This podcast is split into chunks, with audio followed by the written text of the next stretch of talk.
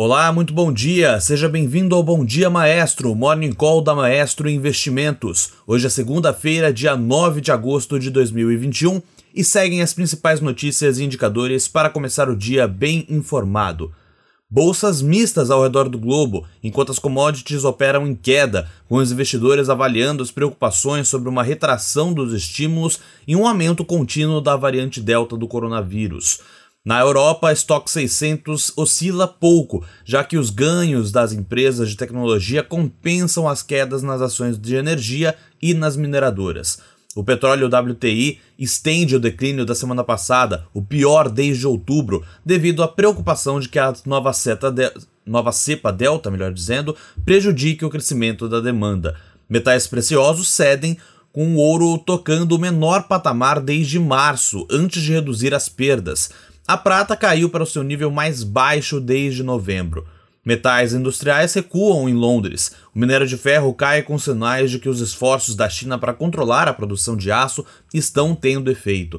A China divulgou balança no sábado, com, com alta menor do que o previsto nas de exportações, melhor dizendo, e importações. E dados de inflação do país asiático neste domingo superaram as expectativas. Dados da balança chinesa mostraram que importações de cobre e minério de ferro caíram pelo quarto mês. O payroll forte dos Estados Unidos na sexta-feira aumentou a perspectiva de juros mais altos, o que tornaria os metais preciosos menos atraentes em relação a outros ativos. Vamos para os índices de mercado agora pela manhã.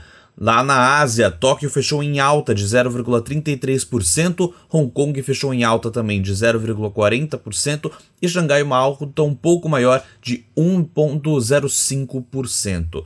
Lá na Europa, Londres amanheceu em queda de 0,40%, Paris também em queda um pouco mais leve de 0,13% e Frankfurt também mais ou menos nessa faixa, menos 0,17%. Já os futuros de Dow Jones estavam em queda de 0,34%, S&P 500 também em queda de 0,17% e Nasdaq leve alta de 0,14%.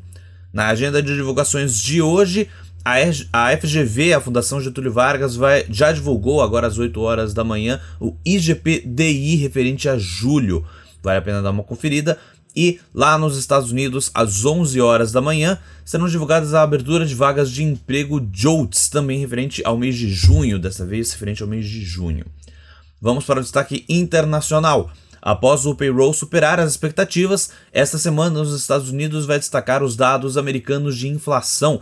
O CPI sai no dia 11 e o PPI no dia 12. O Fed sinalizou que não tem pressa para retirar os estímulos, mas eventual aumento da pressão inflacionária poderia renovar os receios de um aperto monetário. Falas de dirigentes do Fed, como Bostic e Barkin, também estão no radar. No destaque local, o Banco Central divulga nesta terça-feira a ata do Copom, que deve trazer mais detalhes sobre a sinalização dada pelo comunicado da reunião na última quarta-feira. O BC acelerou a alta da Selic em um ponto percentual e sinalizou uma nova alta na mesma magnitude, além de indicar que o juro pode ir além do nível neutro. A curva de juros na sexta precificava alta de 121 pontos, indicando a maior chance de elevação de 1,25 pontos percentuais, embora analistas considerem que a projeção possa embutir mais prêmio político e fiscal do que apostas reais em uma nova aceleração do ritmo.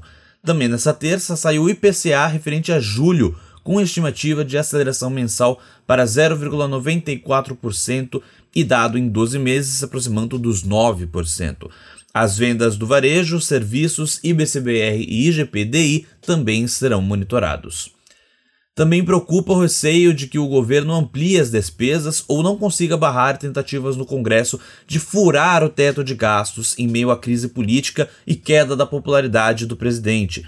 Segundo o jornal Valor Econômico, governistas querem tirar precatórios do teto de gastos e abrir espaço para 19 bilhões de reais no orçamento.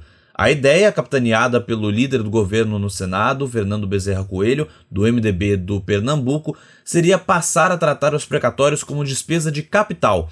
Segundo o jornal Estado de São Paulo, o ministro Paulo Guedes e a equipe acreditam que a proposta sobre os precatórios não vai avançar.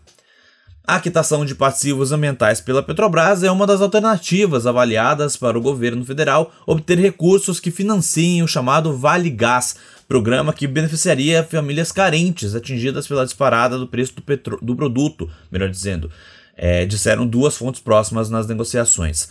Um fundo abastecido com pagamentos das multas ambientais da estatal bancaria o auxílio social que vem sendo anunciado pelo presidente Jair Bolsonaro.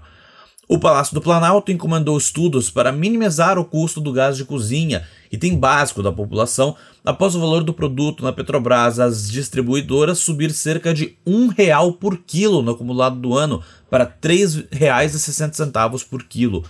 Em 2021, o produto subiu 37,5% e 40% em praças como Paulínia, São Paulo, Duque de Caxias, no Rio de Janeiro, segundo dados da Petrobras, que aprovou seis altas consecutivas neste ano na esteira da recuperação de preços do petróleo.